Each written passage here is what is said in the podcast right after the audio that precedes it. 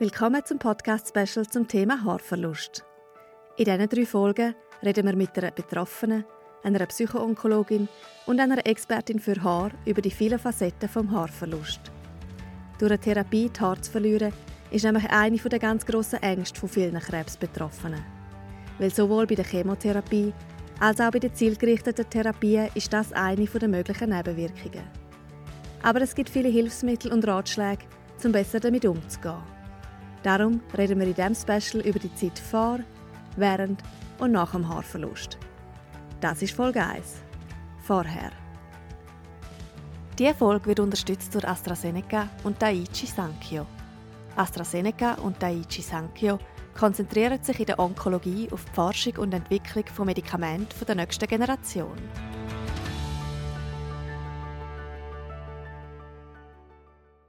Das Haar ist wirklich der Schutz um sich auch präsentieren. Weil man eine schöne Haare hat, ist selbstsicherer.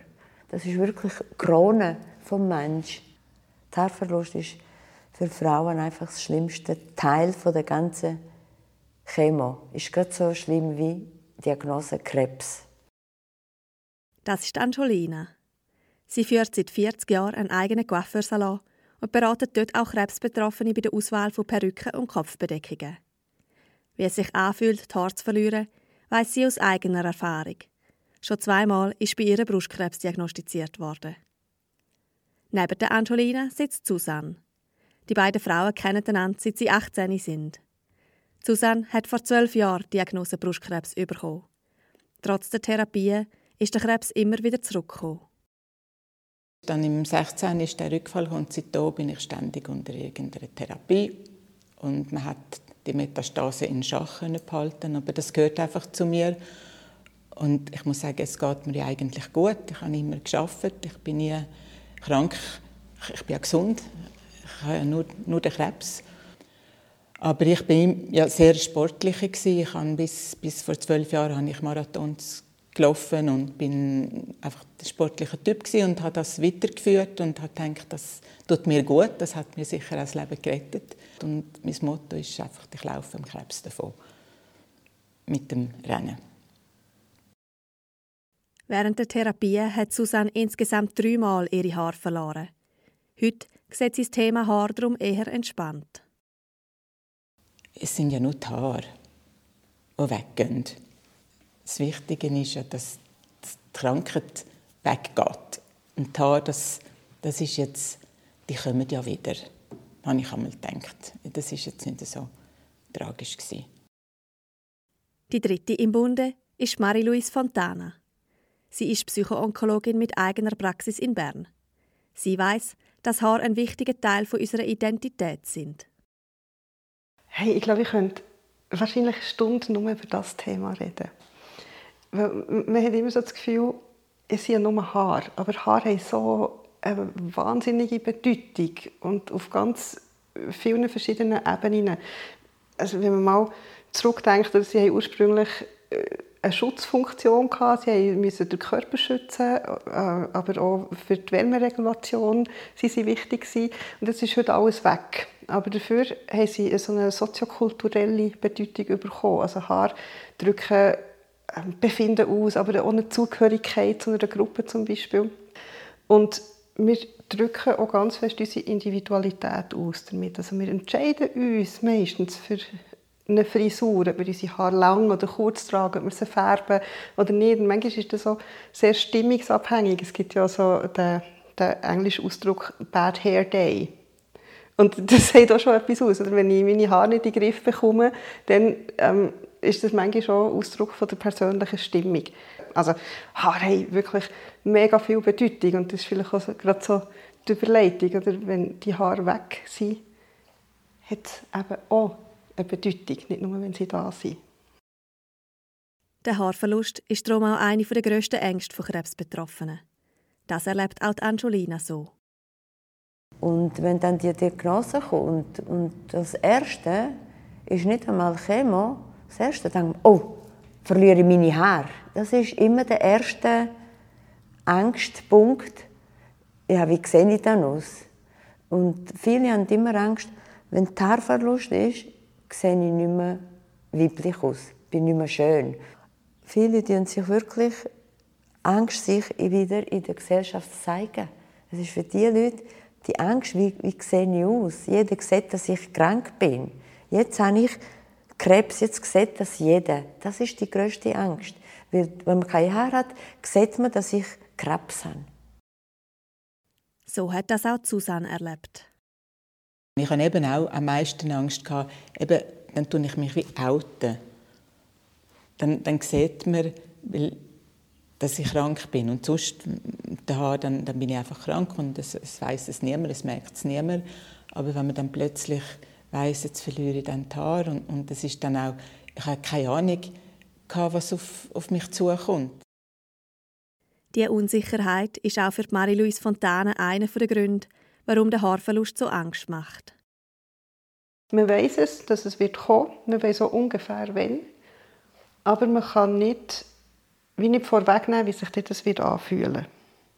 Und das ist so, du, du, du weißt, ich muss oder du weißt, du musst in, die, in drei Wochen die eine grosse Operation unterziehen. Du weißt, es kommt, du kannst es nicht ändern. Aber du kannst trotzdem nicht vorwegnehmen, wie das wird sein. Und das macht dir Angst. Und genau so ist es beim Haarverlust. Und du weißt nicht, wie sich das wird anfühlen. In gewissen Fällen kann diese Angst sogar dazu führen, dass sich Betroffene für eine andere Therapie entscheiden oder sogar ganz darauf verzichten. Also tatsächlich gibt es Menschen, die sich entscheiden,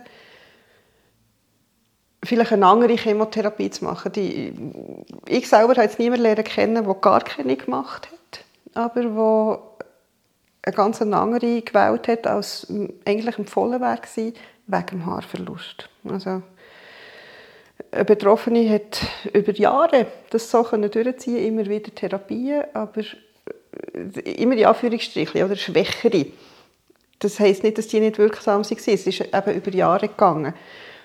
Weil die Haare für sie so wichtig waren. Und das ist eben auch ein ganz wichtiger Wert. Für gewisse Menschen ist es wichtiger, die Haare zu behalten, als eine größere Wahrscheinlichkeit zu haben, den Krebs loszuwerden. Und das gilt es zu akzeptieren. Wer am Haarverlust vorbeugen möchte, hat die Möglichkeit, während der Chemotherapie oder zielgerichteten Therapie ein sogenanntes Cold Cap zu tragen. Durch das sollen sich Blutgefäße von der Kopfhaut verrengen und weniger von den Inhaltsstoffen die Zellen der Haarfollikel erreichen. Auch Susanne hat es mit dem Cold Cap probiert. Ja, das ist sehr unangenehm und es ist kalt. Man friert, weil dann einem so eine kalte Kappe auf den Kopf und das wird dann, ich weiß nicht wie viel Grad, aber abgekühlt und dann kommt man nochmal so ein Ding, wo das hebt. Und man muss die Haare nass machen zuerst, dass es wirklich die Kälte in die Wurzeln runtergeht. Und dann muss das eine halbe Stunde einwirken, bevor man anfängt mit der, Chemo reinzulassen. Und dann, wenn dann die Chemo durch ist, dann muss dann nochmal eine halbe Stunde das dann nachher einwirken und es wird wirklich kalt. Man hat Decken und, und Halstücher. Dann bin ich, jetzt bin ich einmal drei Stunden dort und wäre eigentlich nach zwei Stunden wieder raus. Ja, es ist, es ist unangenehm, aber äh, wenn es dann gleich hebt, dann ist mir dann denkt man, ja komm, ich mache das jetzt weiter. Das Mal funktioniert es ja jetzt wenigstens, hoffe ich. Das Cold Cap funktioniert nicht bei allen und hängt von den Chemomedikamenten, von der Dosierung und der Kälteverträglichkeit der Person ab. Wenn aber klar ist, dass die Haare ausfallen werden, gibt es einiges, was man zur Vorbereitung machen kann. Ich habe vorher gesagt, man kann es so wie nicht vorwegnehmen, wie sich das wieder anfühlen. Aber das heisst nicht, dass man sich nicht vorbereiten kann. Was sicher hilfreich ist, ist, wenn man weiß,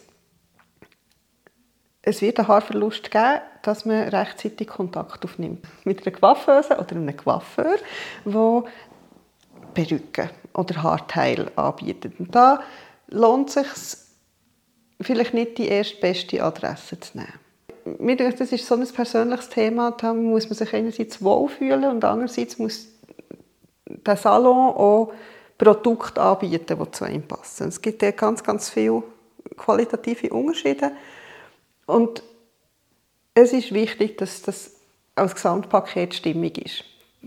Und dort empfehle ich den Leuten, die ich begleite, halt immer, das rechtzeitig anzugehen. Also nicht zu warten, bis die Haare ausgehen, weil gute Adressen die sind ihrerseits parat, wenn bei den Betroffenen der Haarausfall losgeht. Also das sich ganz praktisch vorbereiten kann hilfreich sein, auch psychisch das besser zu bewältigen. Man soll sich also Zeit nehmen, um den richtigen Salon auszuwählen. Gute Anbieter verkaufen nicht nur Perücken, sondern bieten auch Beratung, Betreuung, Wäsche und Anpassen an, ohne zusätzliche Kosten. Außerdem sollte keine Reservation nötig sein, weil oftmals ändert sich Bedürfnis nochmal, sobald man die Haare tatsächlich verloren hat. Angelina beratet Betroffene schon seit vielen Jahren bei der Auswahl von Perücken. Sie sieht sie auch als Chance zur Veränderung. Und ich rede nie von einer Perücke, ich rede immer von einer neuen Frisur. Und die neue Frisur, sage ich immer, man hat immer Träume, wie man gerne Haar hätte oder was für eine Haarfarbe. Und jetzt hat man die Chance, im Leid, aber im positiven Sinn, habe ich Chance, zu mir eine neue Frisur das, was ich mich immer gewünscht habe, mal lange, volle Haare, gewaltig, oder eine andere Farbe, mal blond ist das immer dunkel. Und so tue ich ihnen beibringen, dass man hat Chance, um sich zu verändern. Man geht mit dem Krebs geht man in ein Abenteuer ein. Und so habe ich auch Chance, ein neues Abenteuer wie ein neuer Mensch gestalten. Dass ich das dann wie in den Spiegel schaue wie eine Außenstehende, sage ich immer. Du bist eine ganz neue Person mit einer neuen Frisur, mit einer neuen Haarfarbe. Die Haare kommen ja wieder. Und nachher kann man sich wieder in sich versetzen. Aber in dem Moment sage ich, versuch einfach, jemand anders zu sein. Einfach einander das anzuschauen, wie, ein, wie ob du jetzt einen Film schaust. Dass wenn du Perücke hast, bist du ganz eine andere Person. Und du kannst viel besser umgehen dann mit dem Haarverlust.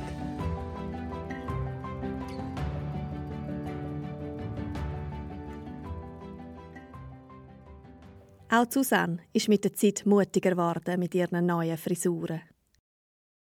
Ich hatte dann schon eine ähnliche Frisur das erste Mal und das zweite Mal bin ich dann schon mutiger und gesagt, jetzt wollte ich dann lange Haare. Ich habe noch nie lange oder schon seit jung nicht mehr lange Haare gehabt. Und dann, beim dritten Mal dann habe ich es dann auf Blondine gemacht. Hat sie mir so eine grau-blonde Perücke ausgesucht.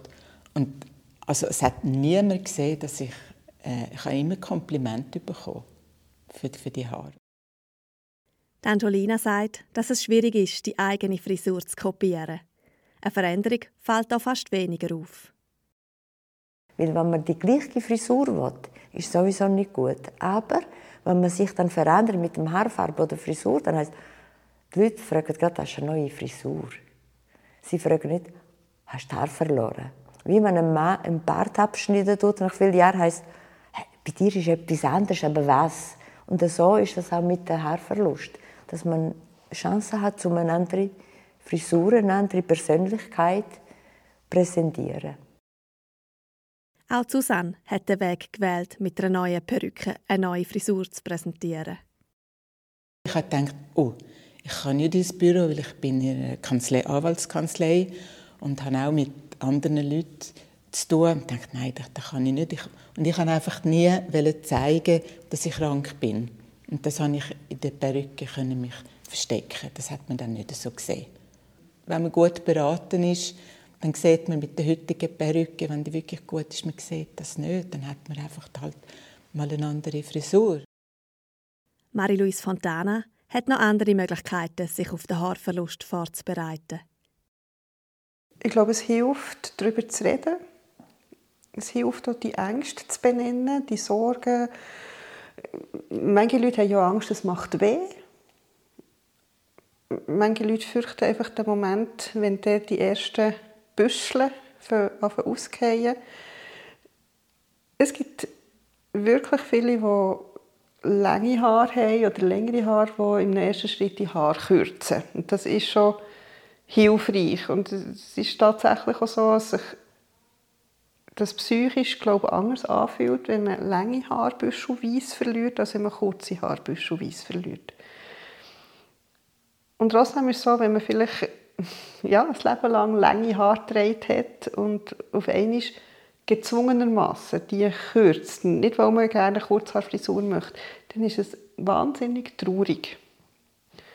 Aber es ist dann vielleicht so, als würde ich den schwierigen Moment so ein bisschen in, in verträglichere Stückchen schneiden, etappieren. Und es gibt aber andere Betroffene, die sagen, nein, also das mache ich sicher nicht.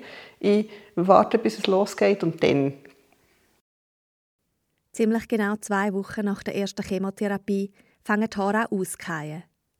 Bei zielgerichteten Therapien ist der Zeitpunkt vom Haarverlust weniger vorhersagbar. Bei den meisten Betroffenen fängt der Haarverlust innerhalb von zwei bis vier Wochen nach Beginn der Behandlung an. Oft hat man den ganzen Büschel in der Hand, wenn man sich durch die Haare fährt. Der Moment ist für viele Betroffene nochmal sehr schwierig. Weil es ist wirklich Angst, wenn du da so nimmst und so einen Busch Haar hast. Für viele ist es wirklich ein, ein riesiger Schock. Jetzt geht jetzt gerade jetzt geht jetzt aus und dann müssen sie sofort anrufen.